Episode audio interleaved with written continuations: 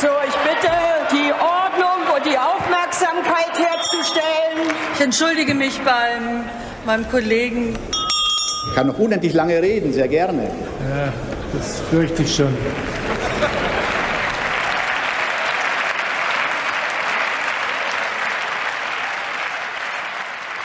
Ja, hallo und schönen guten Tag. Hier ist der Bundestalk, der Podcast aus dem taz Parlamentsbüro. Heute ist Donnerstag, der 28.10. und mit dabei sind ja, Ulrich Schulte äh, für die Grünen zuständig und ich leite das Parlamentsbüro. Äh, Stefan Reimerke, auch Parlamentsbüro und äh, ich beschäftige mich vor allem mit der SPD. Und ich bin Jasmin Kalarikal und ich beschäftige mich mit der FDP. Und ich bin Sabine am Orde und ich schreibe vor allen Dingen über die Union. Ähm, vor zwei Tagen war ich bei der konstituierenden Sitzung im Bundestag, was ja sowieso immer was Besonderes ist, aber diesmal war es so eine Art besonders besonders. Äh, Im Plenum waren viele neue Abgeordnete, besonders bei der SPD und den Grünen, viele junge Leute.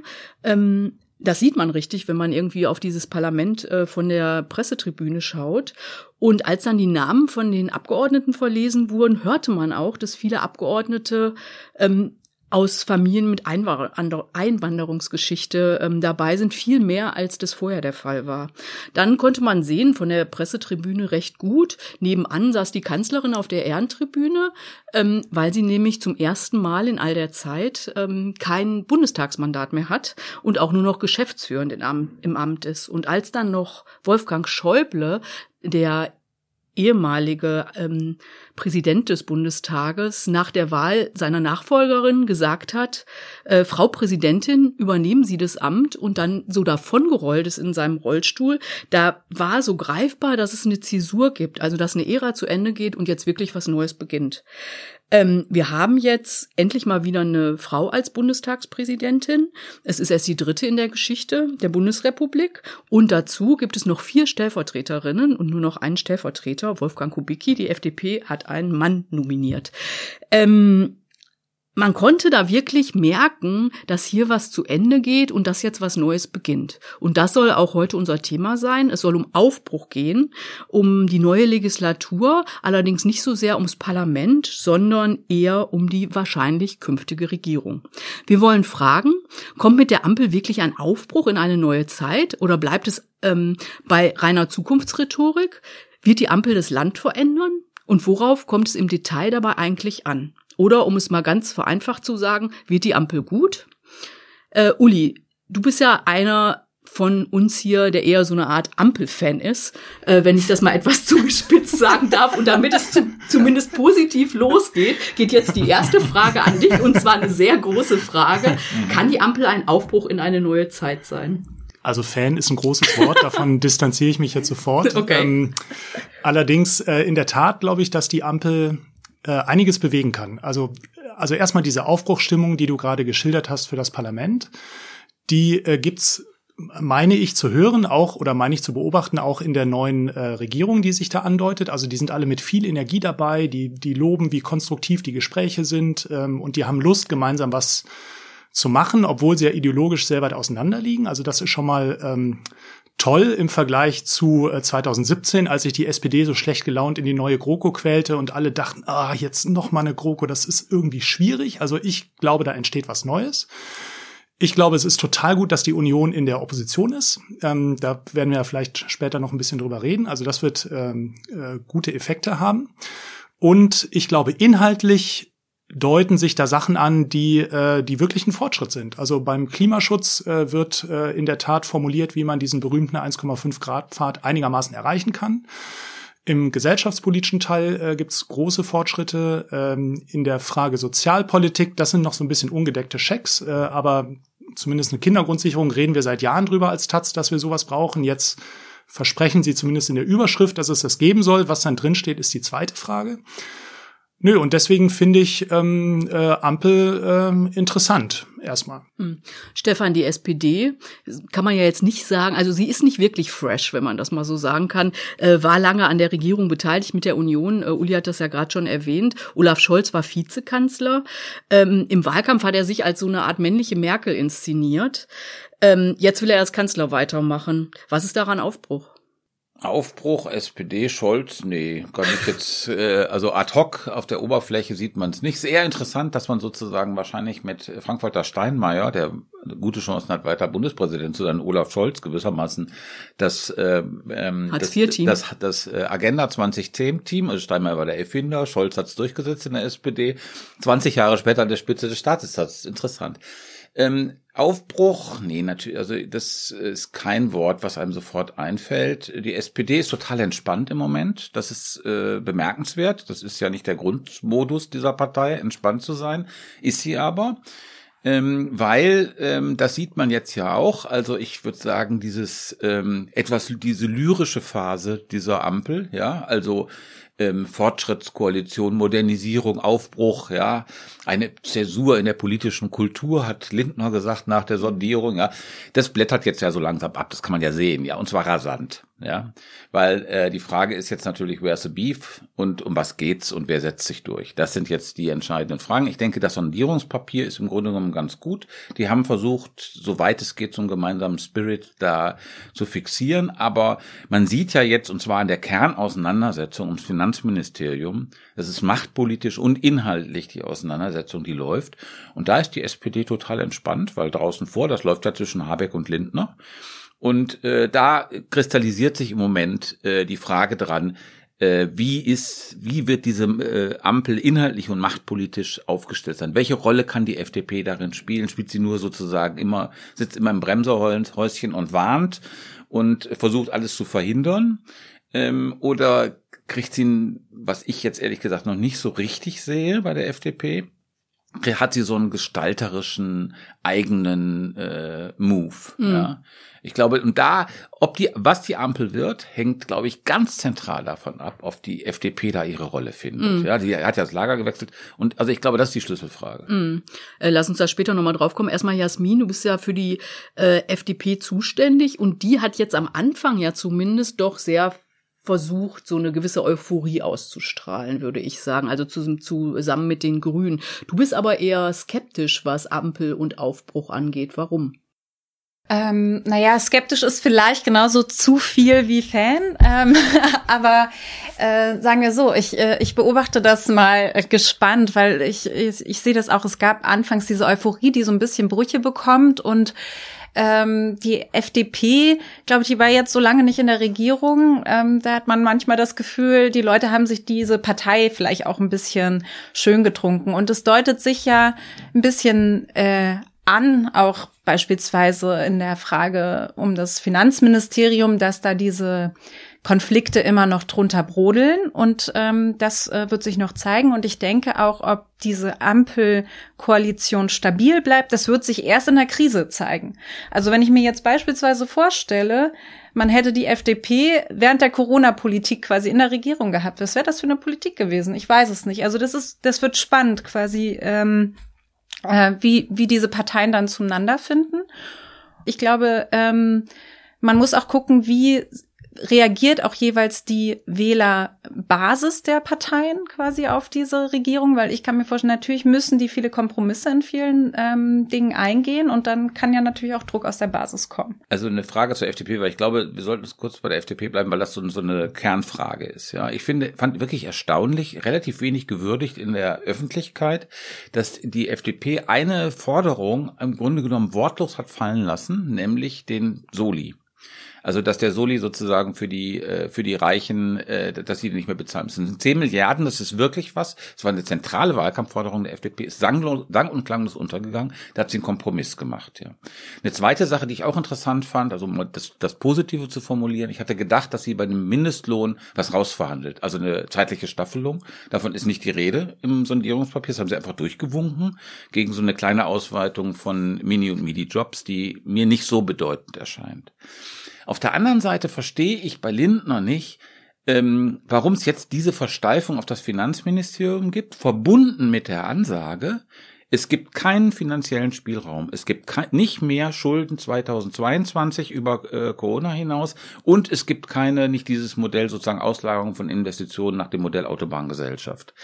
Das hat er ganz deutlich formuliert in einer äh, Talkshow bei Maybrit Illner vor einer Woche und hat damit im Grunde genommen rote Linien gezogen, ja, bei denen er entweder verliert oder diese Regierung auf ein finanzpolitisches Korsett irgendwie, also in ein finanzpolitisches Korsett schnürt, was die Handlungsmöglichkeiten unglaublich begrenzt. Und da verstehe ich nicht, was treibt den Mann?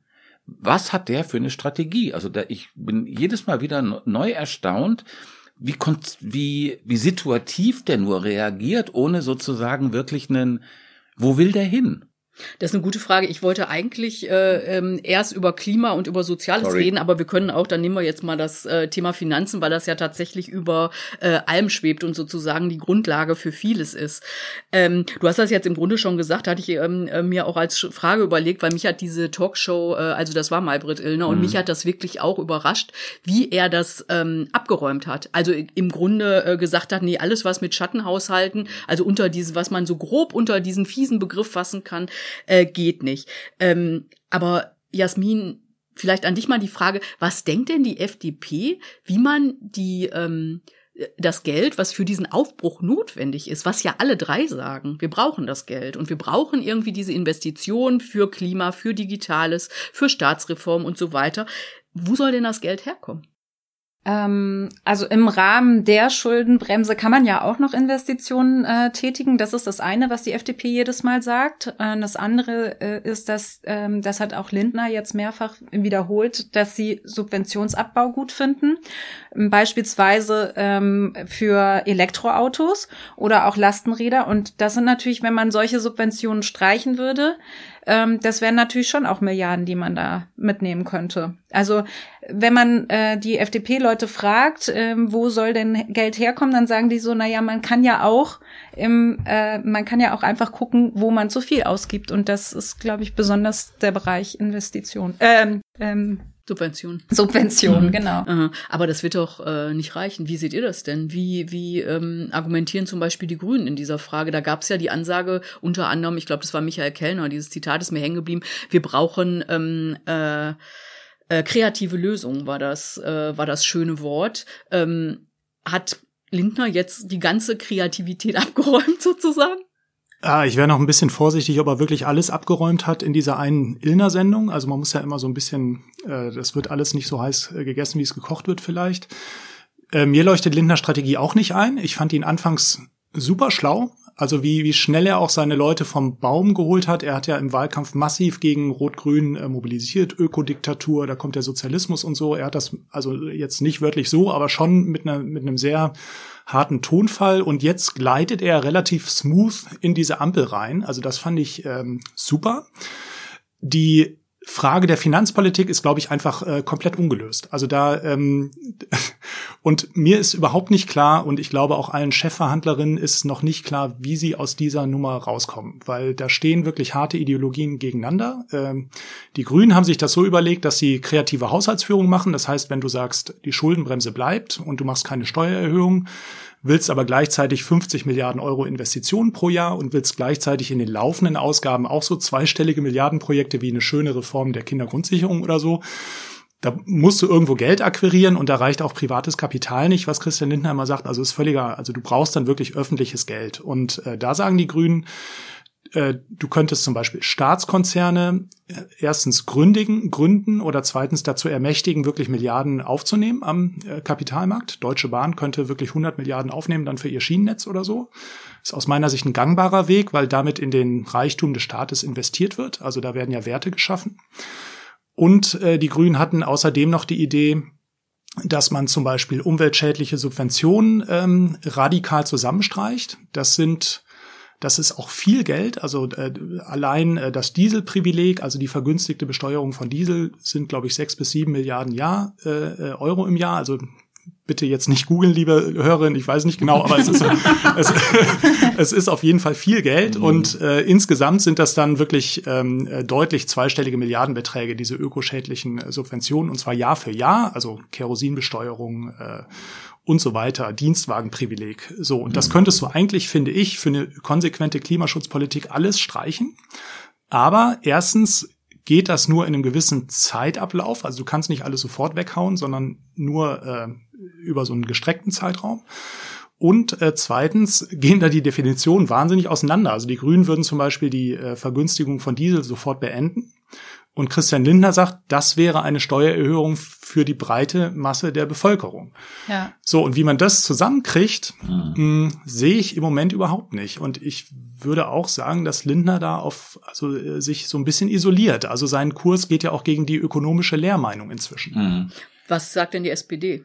Naja, die SPD, würde ich sagen, hatte schon auch die Hoffnung, die Grünen wahrscheinlich auch, ähm, dass die FDP und Lindner sich so ein bisschen, das, was du gerade gesagt hast, Uli, äh, dass die verstanden haben, wir haben nicht mehr 2009 sondern ich meine, äh, guck dir sozusagen, also auch der neoliberale Mainstream, der wird bei den Wirtschaftsweisen, ja, die haben ja auch vorgeschlagen, zum Beispiel, man kann doch da was machen 2022 mit Corona-Schulden. Ähm, also dieser harte, diese harte Austeritätspolitik im Grunde genommen, Sparpolitik, ja, die ist ja global völlig out. Also da gibt's vielleicht noch Mark Rutte oder so und dann äh, Lindner. Also das ist im Grunde wirklich eine, eine Minderheitenmeinung, ja. Und die Idee war und die Hoffnung war ganz stark, dass die FDP das verstanden hat. Die FDP scheint das aber nicht so richtig verstanden zu haben. Daneben gibt's sozusagen von SPD-Seite aus, wie gesagt, die sind sehr grundentspannt im Moment, ja. Also der Battle läuft ja zwischen, zwischen, ähm, ne, sie haben, sie können auch gut entspannt sein, sie haben der ein, die einzige Personalie ist, die klar ist, ist Scholz wird Kanzler, ja. Ähm, sie sind auch da so machtpolitisch äh, nicht so, haben sie nicht so Druck. Äh, außerdem haben sie, haben sie Regierungserfahrung. Das muss man auch immer noch sehen. Sie sind in der Regierung, da kommen so zwei Oppositionsparteien, die so ganz gucken, wo kommen wir, äh, wo kriegen wir einen Fuß in die Tür, ja. Haben sie nicht, deswegen diese Entspanntheit. Und daneben gibt es natürlich noch den Punkt, ähm, im Grunde genommen sind die Bedingungen natürlich sehr gut. Auch äh, finanz- und wirtschaftspolitisch im Moment, ja. Warum? Du, weil wir nach wie vor diese Niedrigzinsphase haben, ja. Das ist sozusagen für und das das Gros von diesem riesigen, gewaltigen äh, Klimaumbau der Industrie wird natürlich mit fin privatem äh, Kapital fin äh, finanziert, das billig zu haben ist. Ja. Das zweite ist, wir haben wahrscheinlich nächstes Jahr wegen Corona so eine nachholende Na ähm, Aufschwung äh, werden wir wahrscheinlich bekommen, ja. Da ist sozusagen Inflation, ist sozusagen so, so, so ein Angstwort, ja. Das liegt aber daran, dass die Nachfrage größer ist als das Angebot, ja, was irgendwie im Grunde genommen äh, nächstes Jahr sich als erfreulich zeigen wird. Das heißt, es gibt so ein paar Indikatoren, die zeigen, es kann auch entspannt sein, ja. Es kann auch wirklich gut laufen, wenn du Wachstum in den nächsten zwei Jahren hast, dann ist das mit den Schulden nicht, wird dann nicht so ein dramatisches Problem. Wir reden jetzt über den Fall, dass das nicht passiert. Und da ist es eben unfassbar unklug, heute schon sozusagen zu sagen, das und das, das dürfen wir nicht machen und werden wir nicht machen. Ja. Und dass eben dieser Kurs von Lindner, den, den finde ich so äh, rätselhaft nach wie vor und frappierend, so kurzsichtig eigentlich, ja. Anstatt so ein bisschen Flexibilität dazu zeigen. Vielleicht eine These dazu äh, gegriffen, es könnte auch sein, also Lindner ist ja ein Spieler. Und äh, wir erleben ja gerade ein Pokerspiel im Grunde. Ne? Um das der- Finanzministerium. Um das Finanzministerium. Das ist Ja. quasi der Pot, der auf dem Tisch liegt. Und äh, wenn jetzt Christian Lindner solche Forderungen hart stellt, dann erhöht er natürlich sein Potenzial am Ende eventuell was zu kriegen, wenn er die wieder äh, zugibt. So, also das Okay. heißt, es könnte sein, dass Christian Lindner im Moment äh, beinhart inhaltlich spielt, auch öffentlich, damit er am Ende eben den Zugriff auf das Amt kriegt und dann sagt, na ja, gut, dafür ne, sehe ich das mal nicht so eng mit den öffentlichen Unternehmen. So, Kann man also das natürlich ist- auch genau andersrum kann, sehen. kann man auch sagen, andersrum sehen. Also einer, der da so auf Beton macht, Ja. den muss man verhindern im Finanzministerium. Absolut. Genau diese ähm, Argumentation könnte es ja auch geben. Das ist richtig. Und es gibt noch den, neben diesem sozusagen nationalen Aspekt gibt's ja noch den Europa-Aspekt, Genau. der, der, der hart ist, ja. Also sozusagen, ähm, äh, im EU-Ebene Finanzminister ist wirklich zentral. Und wenn du da sozusagen, wie gesagt, Lindner als ähm, Verstärkung von diesen geizigen vier, also von Österreich und Niederlande irgendwie als Block in Europa hast, ja, da gibt's ja sozusagen Warnungen äh, von Adam Tooze und, und Stieglitz, äh, nicht ganz unberechtigt. Also das sind wirklich massive Befürchtungen in Europa, die sich irgendwie äh, nicht zu Unrecht, finde ich, auf diese Figur von Lindner, äh, eine der letzten Neoliberalen, die den Schuss nicht gehört haben, finanzpolitisch und geldpolitisch, äh, konzentrieren. Und das muss man einfach wahrnehmen. Deutschland ist da oft taub, was Europa angeht. Wird es eigentlich ähm, irgendwie in der FDP diskutiert, Jasmin? Ähm, Habe ich, also äh, die äh, europapolitisch. Ja, genau diese, diese Kritik, die da doch von unheimlich breiter Front eigentlich gegen die Position von Lindner kommt. Naja, also ich glaube einfach, äh, das, das wird einfach nicht geteilt, diese Auffassung. Das ist ja wirklich äh, eine andere Ideologie, die da steht, die halt wirklich an so solide Haushaltspolitik glaubt. Das muss man einfach sehen. Und ich glaube, was auch vielleicht auch gar nicht gewürdigt ist, weil die FDP ist ja einen weiten Weg gegangen. Also allein, dass sie die äh, rote Linie ähm, bei keine Steuer Erhöhungen gesetzt hat und nicht bei Steuersenkungen, ist schon sozusagen eine Bewegung der FDP. Ne? Also ich glaube, das, äh, das darf man eigentlich nicht ähm, vergessen. Insofern, äh, die bewegen sich auch. Nein, nein, Stimmt natürlich. Ja, stimmt das stimmt. natürlich. Du hast völlig Ja, recht. Also das, das ist im Grunde, ist es gelesen worden als ein Koalitionssondierungspapier mit FDP-Handschrift. Was aber nicht gesehen wurde, da hast du völlig recht, Jasmin, finde ich, ist das, was die alles äh, aufgegeben haben, ja. Mhm. Und Soli fand ich am überraschendsten, ja, dass das einfach Wobei- im Grunde genommen verschwunden ist. Ja, mit dem Soli, da bin ich mir nicht sicher, weil Mhm. da, glaube ich, äh, werden die einfach abwarten, ähm, was die Klage in Karlsruhe bringt. Also, und das ist irgendwie, glaube ich, unklar. Ja, Das kommt nächstes Jahr. Liegt Ja, sowieso genau. nicht in der Hand der Das Politik, könnte- so Ja. könnte man Das sehen, könnte ja. noch für sie ausgehen, sozusagen, ohne dass sie es durchverhandeln müssen. Genau. Und man muss natürlich auch sagen, nochmal zu Lindners Motivationslage, dass dieses Bild der schwäbischen Hausfrau, also ein, äh, eine Volkswirtschaft ist irgendwie wie so ein privater Haushalt und man hält das äh, Geld zusammen, damit alles seriös bleibt. Das hat Merkel jahrelang erzählt und das ist in der deutschen Bevölkerung natürlich irgendwie, glaube ich, schon noch bei vielen Menschen sehr präsent und auch äh, glaubwürdig. Also das heißt, wenn man jetzt mal aus äh, FDP-Sicht denkt, man will bei der nächsten Wahl 14, 15, was weiß ich nicht, Prozent, ähm, ist das vielleicht sogar ein rationaler Ansatz, erstmal äh, dieses Bild abzurufen und auch äh, dabei zu bleiben. Aber du musst natürlich in der praktischen Regierungspolitik, finde ich, dann äh, schon Kompromisse machen. Und das habe ich noch nicht so parat, wie das laufen soll. Ich habe noch mal eine Frage zum Finanzministerium. Dann würde ich gerne tatsächlich Ja. mal zu den anderen Inhalten gehen. Ähm, mir erscheint es so, dass in der Öffentlichkeit Lindner als also wenn man jetzt, es geht ja um die Person Christian Lindner oder Robert Habeck, dass Lindner als der da steht, die man das eher zutraut. Ich weiß nicht, ob es daran liegt, dass die Grünen irgendwie als Finanzpolitiker und Innen bisher nicht so öffentlich verankert sind, obwohl sie ja in den Ländern ähm, äh, Finanzministerinnen stellen. Ähm, wie erklärt ihr euch das? Weil ähm, mehr Qualifikation hat der Mann doch eigentlich nicht als äh, Habeck. Oder nimmt ihr das überhaupt so wahr? Also ich glaube, dass äh, also die Frage, wann wird jemandem Wirtschaftskompetenz oder sowas zugeschrieben, das wird, glaube ich, irgendwie durch Nähe zur Wirtschaft beantwortet. Also das ist ja genauso wie beim März. Da sagen die Leute ja auch immer, der hat Wirtschaftskompetenz und man weiß gar nicht so richtig, ähm, wie kommt man dazu. Also ähm, genau. Aber diese Diskussion würde ich mir äh, mehr wünschen. Welche Qualifikation hat eigentlich Christian Lindner für dieses Amt? Also wir haben, wir haben bei Annalena Baerbock im Wahlkampf gab es eine breite Debatte in vielen Zeitungen darüber, ob sie eigentlich genug äh, administrative Erfahrung für den Kanzlerinjob hat. Und das ist äh, eine berechtigte Debatte, weil das ist natürlich ein steiler Karrieresprung, als Abgeordneter dann direkt ins Kanzleramt zu wollen. Aber diese Debatte erleben wir bei Christian Lindner nicht. Und was hat er eigentlich bisher gemacht? Also er war Generalsekretär, er hat in seiner äh, Jugend äh, Unternehmen in den Sand gesetzt. Mm, Also so richtig äh, Ministeriumskompetenz hat er bisher nicht gesammelt. Also ich glaube, die, die FDP ist in einer echt schwierigen Situation. Ähm, also die ist unglaublich chancenreich und gleichzeitig unheimlich schwierig beides, ja. Weil sie auf der einen Seite, wenn sie diese Rolle gut spielen jetzt, ja, mit SPD und Grünen in der Regierung, dann können sie der Union quasi diese Rolle als wirtschaftsnaher Teil in der Regierung abnehmen. Das ist eine Riesenchance für die FDP. Eine und dieses- Riesengefahr für die Union. eine Riesengefahr für die Union und dieses Verhältnis von, von Union und FDP, also diese Erosion sozusagen der Blöcke, Rot-Grün hat sich aufgelöst, aber äh, Schwarz-Gelb hat sich auch aufgelöst, ja. Da ist wirklich eine Chance für die drin, diese Rolle zu, zu übernehmen. Und auf der anderen Seite diese merkwürdige Kurzsichtigkeit, die, ähm, also da, ich habe nicht das Gefühl, dass sie eine Strategie haben, ja. Und ähm, welche Kompetenz hat Lindner, ist, finde ich, genau die richtige Frage. Welche Kompetenz? Und das ist die Frage, hat die FDP zum Regieren? Die haben 2009, haben die im Grunde genommen einen Riesenfehler gemacht in dieser Regierung, weil sie eigentlich als, ein Jahr lang in der Regierung noch mit Merkel damals als Oppositionspartei aufgetreten sind. Ja, 2017 haben sie das Ding in die Luft gejagt, ja, und was jetzt nicht geht. Und ich finde, da ist die Verhandlungsposition von Grünen und SPD der FDP gegenüber auch gut. Was nicht geht, ist, dass Lindner irgendwie kurz nach Weihnachten der deutschen Öffentlichkeit mitteilt, es ist besser, nicht zu regieren, als schlecht zu regieren. Das kann der nicht bringen. Mhm.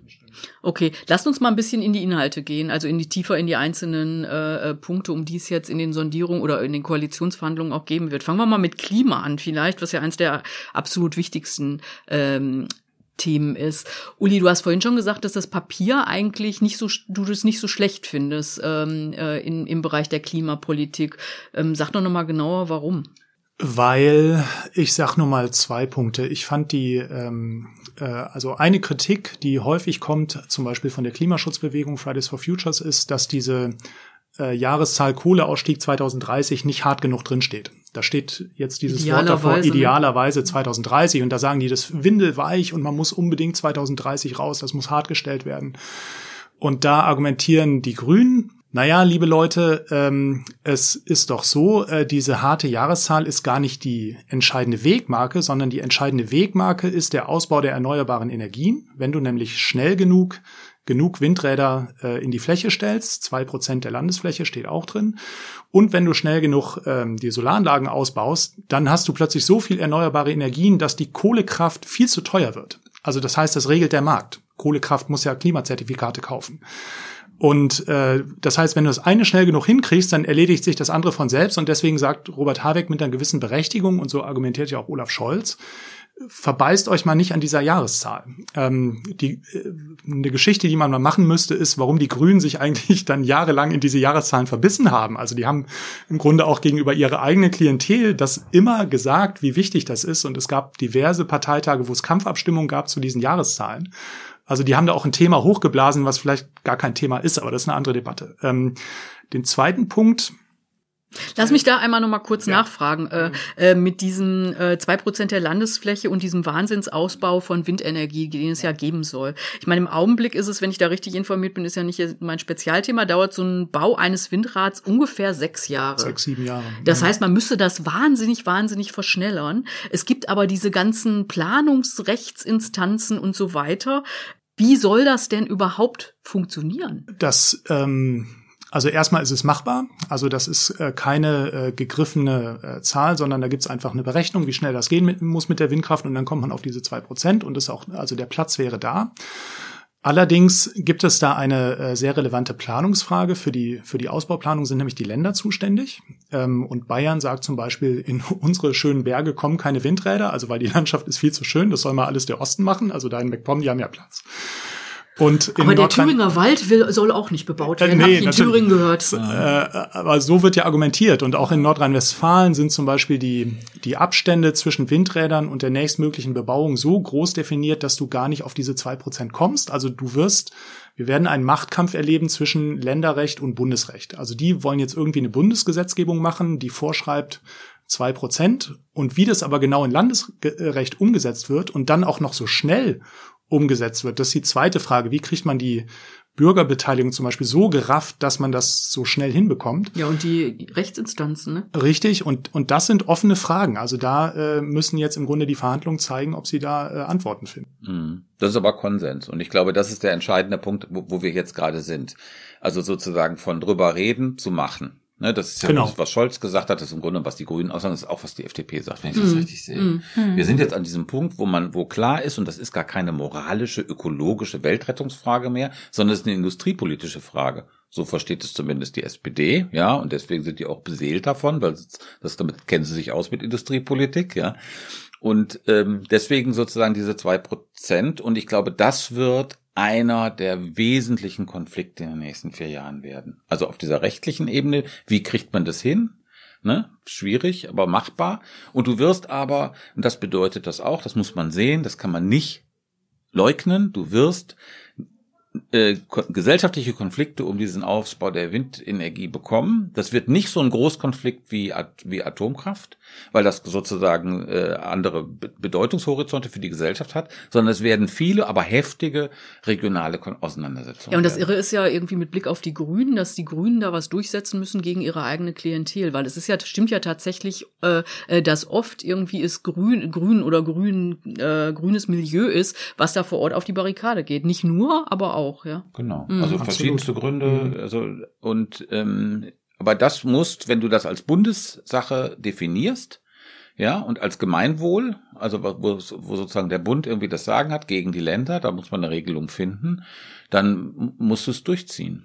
Aber Und ich würde gerne noch mal Das wird was kosten. Mm, Ich würde gerne noch mal eine Frage grundsätzlich zur SPD stellen, Mhm. weil du sagst jetzt irgendwie, ja, das ist da auch angekommen. Ich bin mir da bei der SPD nicht, äh, ähm, nicht immer so sicher. Ich fand es ja ein bisschen frech, diese ähm, Plakate Scholz, der Klimakanzler, ja, wo man dachte, okay, ähm, wa was soll das jetzt? Ja, also äh, ähm, und bisher war es ja eher so, dass die ähm, dass man oder ich das Gefühl hatte und ich glaube viele andere auch, dass das bei der ähm, SPD ja nicht so ganz richtig angekommen ist, wie sehr da jetzt Alarm ist. Klar, es gibt jetzt irgendwie, es gibt das Bundesverfassungsgericht Urteil, es gibt es ähm, gibt die gesetzliche Grundlage, die ja ähm, die letzte Legislatur in der letzten Legislatur noch gemacht worden ist, aber hat sich da sozusagen auch ähm, äh, äh, mit Blick auf diese wirklich grundsätzliche Notwendigkeit, was äh, die Gefahr äh, der Erderwärmung angeht. Ist das irgendwie bei der SPD eingesickert wirklich? Ich glaube, ähm, und das, da geht es nicht nur um Scholz, sondern das ist der groß, da spricht der gewisse, repräsentiert er den größeren Teil der SPD, würde ich sagen. Äh, ja, weil man es machen muss. Also der Zugang ist sozusagen der industriepolitische und gewissermaßen globale Konkurrenz. Ja, also man muss diesen Umbau der Autoindustrie, der chemischen und so weiter, äh, Zement, also sozusagen die ganzen Kernbereiche der deutschen Industrie müssen komplett umgebaut werden. Und das haben die kapiert und darum geht's jetzt auch. Ja, das sagen die Grünen auch. Was natürlich nicht so ist, ist, dass Olaf Scholz oder sozusagen der wesentliche Teil der SPD verstanden hat, dass man einen Kapitalismus ohne Wachstum braucht. Also natürlich nicht ähm, ja, also dass es noch weitergeht. Die begreifen das als ein, als ein äh, industriepolitisches, technokratisch jetzt umsetzbares und äh, zu um, umzusetzendes Projekt.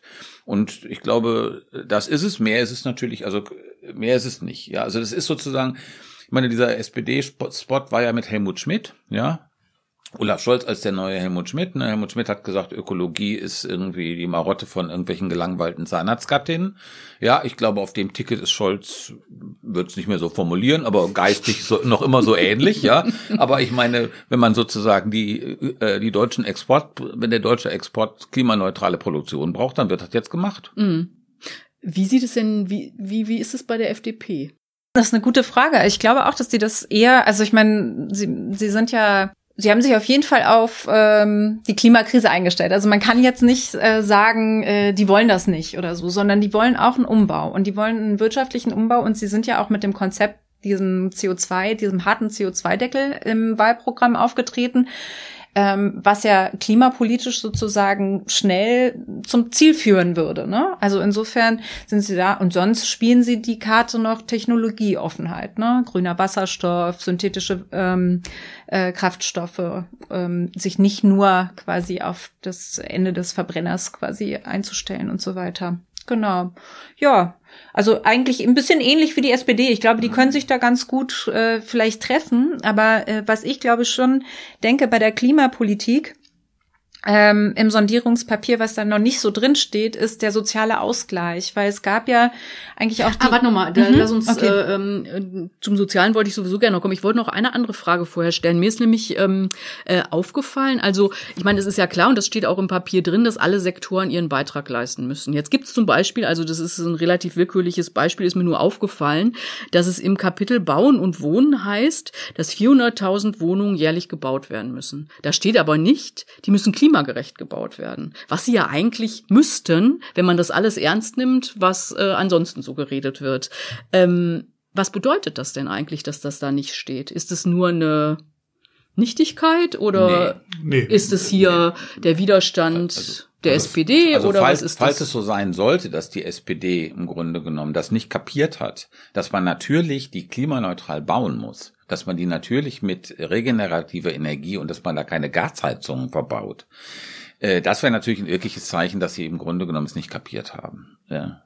Also äh, das sind 100.000 Sozialwohnungen, glaube ich, davon. Ne? Das ist in Ordnung. Aber natürlich musst du das Ding, äh, ähm, also wenn du raus aus den fossilen äh, äh, äh, Energien willst, dann kannst du jetzt nicht neue Wohnungen mit fossiler Energie machen. Das ist ja wäre ein bizarrer Fehler. Aber da steht natürlich schnell, äh, äh, schnell bauen gegen klimagerecht bauen, oder? Ein, würde ich sagen, ist ein Ja, Konflikt, also oder? ich, Hm. also ich würde sagen, das sind schon so kleine aus Klimaschutzsicht so kleine Alarmzeichen, dass es da zwischen äh, Grünen und SPD durchaus Konflikte gibt. Also äh, ich könnte mir vorstellen, dass die Grünen zum Beispiel gerne so eine Formulierung drin gehabt hätten, im Sinne von, die müssen dann am Ende klimaneutral sein, einfach weil das völlig auf der Hand liegt. Der Bausektor ist für die Klimawende existenziell.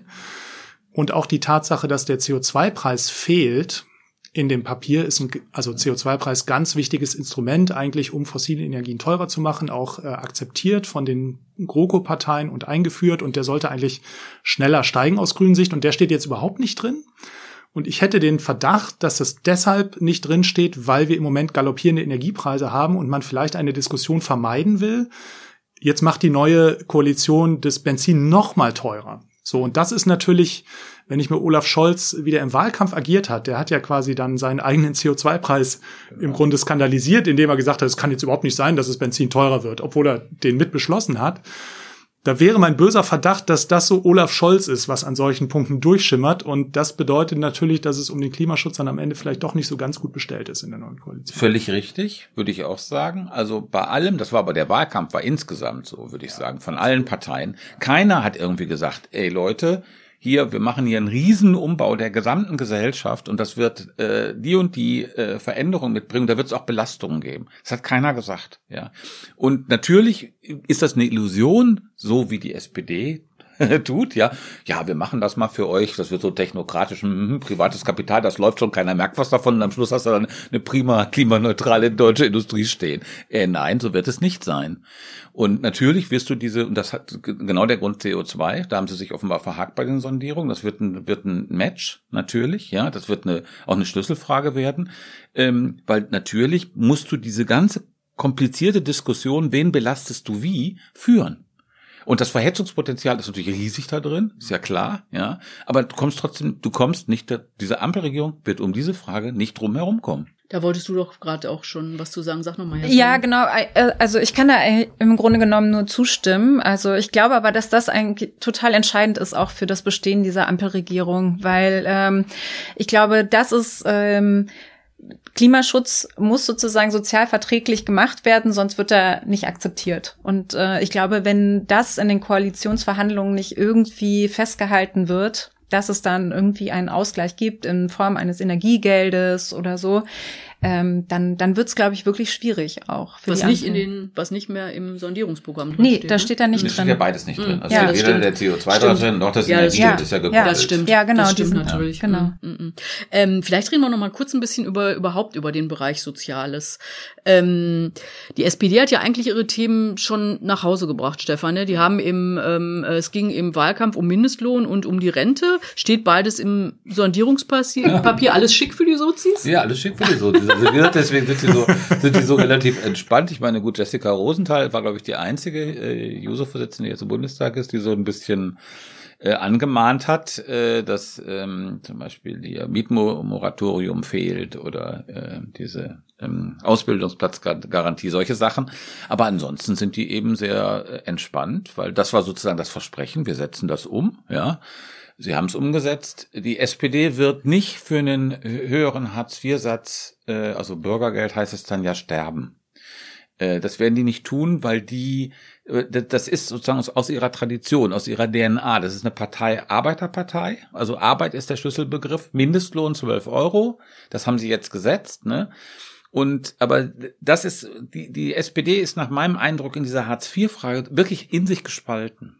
Also ob man die, auch ob man das sanktionsfrei stellt. Das ist nicht keine konsensuale Position in der SPD. Das ist nicht sozusagen die böse Spitze und da unten ist die Basis, die das sofort wollen würde. So ist es nicht. Das merkte man ja auch dem, ihr habt ja dieses Interview mit Saskia Esken gemacht, da ja. finde ich, da merkte man das auch. Also das ist, äh, sie hat sich ja bei Hartz IV relativ, ich weiß jetzt nicht mehr den Wortlaut, aber äh, auch so sehr allgemein geäußert und so, wo man denkt, na, die wird nicht dafür ins. Und, äh, ja, und also wenn, äh, wenn, äh, wer soll sich sonst dafür ja. in die Bresche werfen, wenn nicht Saskia Esken? Esken. Also, ne? Und ähm, also wie gesagt, also ich würde sagen, bei der kind Kindergrundsicherung und bei Bürgergeld Hartz IV wird es irgendwie Ver Veränderungen geben, aber die werden sehr übersichtlich sein. Ja, Genau, also aber- auch genau. wegen den Finanzen. Das ist Genau. ja ganz klar. Genau. Damit sind wir aber bei ähm, zwei Themen, die zum Beispiel die Grünen ja ähm, äh, im Wahlkampf doch sehr gepusht haben, besonders die Kindergrundsicherung. Ähm, heißt das, die müssen halt irgendwie abräumen, weil das nicht finanziert werden wird und die anderen äh, das blockieren werden? Mm, Abräumen glaube ich nicht. Also die Grünen, die äh, die Grünen sind immer mit dem Vorwurf konfrontiert, ihr seid so eine Öko-Besserverdienerpartei und ihr macht hier für die für die äh, obere Mittelschicht Politik und der Rest ist euch egal. Diesem Vorwurf wollen sie vorbeugen und es gibt auch wirklich eine dokumentierte Programmlage, die ähm, die linke Projekte stark macht. Also die Kindergrundsicherung, da gibt's eine detaillierte Berechnung der Grünen Fraktion, wie hoch die Sätze liegen sollen. Und äh, das wären zweistellige Milliardenbeträge im laufenden Haushalt, also die würde 10 Milliarden Euro kosten. Wo dieses Geld herkommen soll, weiß kein Mensch im Moment. Und ich glaube, am Ende wird's äh, wird's ein Dealen geben. Also es wird eine Priorisierung geben. Und äh, mein Tipp wäre auch, dass die Leidenschaft dann eher nicht beim Bürgergeld liegt, weil wie du sagst, die SPD ist da relativ klar, Partei, Partei der Arbeit und äh, und auch die Grünen, äh, die haben die haben eher auf die Kindergrundsicherung gesetzt im Wahlkampf, äh, weil auch das jetzt ein bisschen böse, aber weil natürlich arme Kinder äh, sich ein bisschen leichter verkaufen lassen als vielleicht jetzt Arbeitslose in Deutschland. Also äh, da, da macht die Bildzeitung eher mit. Ähm, die Taz nicht, aber die Bildzeitung, also uns kommt's ja nicht an. So na, und, na. Na doch, hat er recht. und deswegen, Leider. deswegen wäre meine These, sie können, also äh, dass sie da nichts machen, kann ich mir nicht vorstellen, weil das kannst du einfach, du kannst nicht vorher versprechen, wir holen die Kinder aus der Armut und dann machst du nichts. Also das geht nicht. Also sie werden da was machen und ich glaube, bei der Kindergrundsicherung wird das ein bisschen relevanter sein als beim Bürgergeld. Wie ist es denn, äh, was macht da die FDP, Jasmin, in dem ganzen Bereich? Na, die haben sich ja eigentlich, äh, die wollen, die sind natürlich auch mit dem äh, Vorwurf immer konfrontiert, ne? Partei der Herzlos. Besser, ja, eine kaltherzige Partei zu sein, ähm, was sie ja Versteh auch, ich gar nicht. ja, das, das versteht keiner, aber sie müssen sich ständig dafür rechtfertigen. ähm, ich kann mir vorstellen, dass die diese Kindergrundsicherung ähm, natürlich auch, also sie haben es ja auch ins Sondierungspapier geschrieben, deswegen gehen sie das mit und ich glaube, sie haben ja auch diesen Schwerpunkt Bildung, Aufstieg, ne, den, äh, das hat die ähm, FDP in den letzten Jahren auch stark gespielt und äh, das ist auch mit diesen Zuverdienstgrenzen gedacht, also alle, die arbeiten und sich anstrengen, die sollen es halt schaffen und so und das ist sozusagen das soziale Gesicht der FDP, mehr kommt da nicht, glaube ich. Hm. Hier mal eine, ähm, äh, eine große Frage sozusagen. Die SPD und die Grünen sind ja mit dem Versprechen ähm, in den Wahlkampf gezogen, äh, mit uns kommt eine gerechtere Gesellschaft. Wird mit der Ampel eine gerechtere Gesellschaft kommen? Also ich, ich finde ja, ich wurde ja als Fan der Ampel angekündigt, deswegen muss ich jetzt natürlich meine Rolle auch weiterspielen. Äh, also der Mindestlohn ist nicht nichts. Das Ja, muss man schon mal sagen. das Das, ist äh, eine Lohnerhöhung von 30 Prozent für Millionen Menschen. Ähm, und das behebt viele Probleme, die wir im Niedriglohnsektor haben. Also da finde ich, das ist wirklich ein dicker Punkt, den man auch einfach der SPD da äh, zugutehalten muss. Und äh, wie gesagt, wenn meine These sich erfüllt, also wenn wir eine Kindergrundsicherung erleben werden, die äh, diesen Namen verdient, also die wirklich äh, armen Familien mehr Geld zugesteht als jetzt, dann ist das auch ein wirklich großer Schritt, weil viele arme Familien im Moment sich in diesem Bürokratiewust, es gibt ja tausend Leistungen, die, die du für Kinder beantragen kannst, über die Schule, über, über Wohngeld, über Hartz IV und die, die meisten oder viele nehmen das gar nicht in Anspruch, weil sie die Bürokratie nicht kapieren. Und wenn wir dann in Zukunft eine automatisierte Auszahlung von einer Summe haben, die deutlich über dem liegt, was wir bis jetzt äh, da erleben, dann wäre das auch ein großer Fortschritt. So, das löst nicht alle Probleme. Also ich habe einen harten Kommentar zum Beispiel zu der Verteilungsfrage geschrieben, weil ich finde, äh, die Spaltung in Arm und Reich und dass man eigentlich die Vermögenden deutlich stärker zur Kasse bitten müssen. Dieses Problem ignoriert die Ampel komplett. Aber man kann jetzt nicht diesen Vorwurf durchhalten, dass die sozial komplett äh, äh, an der Realität vorbei regieren. Das ist nicht der Also Fall. Was, was sagt denn die Ampel-Skeptikerin? Naja, also ich finde, äh, ich glaube, und das, das empfinden, glaube ich, schon auch viele Leute, dieses, äh, das, was äh, Uli auch gerade gesagt hat. Ja, wir haben einen riesigen, einen der größten Niedriglohnsektoren in Europa aufgebaut. Ähm, und ähm, die Arbeitslosigkeit und die Hartz-IV-Sätze reichen nicht. Also es gibt ja immer wieder die Kritik auch von Sozialverbänden, dass das einfach nicht sozusagen den tatsächlichen Ausgaben entspricht. Und insofern finde ich das schon für so eine äh, Koalition schon kritikwürdig, quasi wenn da zwei Parteien drin waren, die gesagt haben, die auch im Wahlkampf gesagt haben, das ist eigentlich so nicht auskömmlich, wir müssen das steigern, wenn das am Ende nicht passiert. Das, äh, ich finde, das, das muss man einfach mal so festhalten. Und äh, ich glaube auch, dass es keine das ist ja auch der Punkt, den du auch angesprochen hast, sozusagen mit der Steuerpolitik.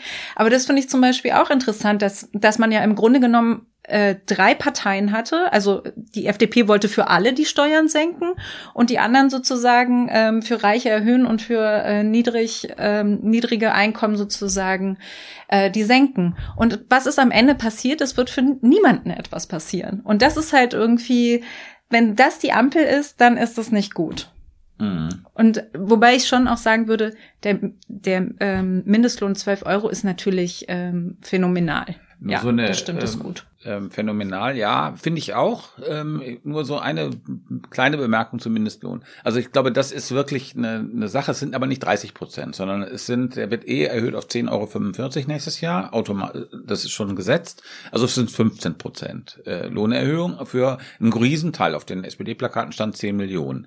Hm, da muss man jetzt nochmal genau hingucken, weil de facto wird er nach Schätzung für 2,5 Millionen gar nicht gezahlt. Das ist ein Riesenskandal, finde ich, in Deutschland, der überhaupt überhaupt nicht irgendwie als Skandal wahrgenommen wird. Das wird permanent ignoriert. Und das, das wird noch verstärkt, wenn der jetzt auf 12 Euro steigt. Garantiert. Ja, dafür ist der Zoll zuständig. Im Grunde genommen passiert im Grunde ganz wenig. Also steht auch ein bisschen auf dem Papier, dieses, dieser Mindestlohn. Das muss man irgendwie sehen. Aber es ist völlig richtig. Das ist ein Sprung. Und damit hängt ja auch zusammen Lohnabstandsgebot, die Höhe vom, äh, vom Bürgergeld. Ja, also da, da sind schon, wie gesagt, es, wir kommen am, am, am Ende zum Anfang zurück. Es geht um die Knete. Hm. Ja, wenn Knete da ist, wenn äh, dafür für für diese konsumtiven Aufgaben ein bisschen mehr, äh, dann kann man das auch machen. Ja, und dann wird, äh, obwohl du recht hast, finde ich, Jasmin, natürlich ähm, sind äh, äh SPD und Grüne in diesem Punkt, sozialpolitischen Punkt, weit unter dem, was sie im, im Wahlkampf angekündigt haben. Ich wollte nur noch eine Fußnote zum Bürgergeld sagen. Also der, äh, das könnte eine Leimroute sein für die FDP, vielleicht doch leicht höhere Sätze mitzutragen. Wenn du nämlich, also äh, das Bürgergeld oder Hartz IV markiert ja das Existenzminimum. Und wenn du das anhebst, dann steigt gleichzeitig der Steuerfreibetrag, also der Grundfreibetrag in der Einkommensteuer. Mhm. Und das ist im Grunde eine Steuersenkung für alle, auch für die Spitzenverdiener. Und wenn du das quasi klug kommunizierst, dann könntest du das sogar zusammenbinden, dass du sagst, wir machen das Bürgergeld ein bisschen mehr als Hartz IV und das ist aber in Wirklichkeit eine super tolle Steuersenkung für uns alle. Das ist doch gerade so ein tolle. Spin-Doktoren habt ihr für die FDP hier am Ende. Mit schönen Grüßen an Christian Lindner, genau. Hier nochmal einmal, wir müssen jetzt irgendwie wirklich zum Schluss kommen, aber äh, ähm, äh, zum Ende nochmal eine Frage ist, wir haben jetzt viel über Differenzen geredet.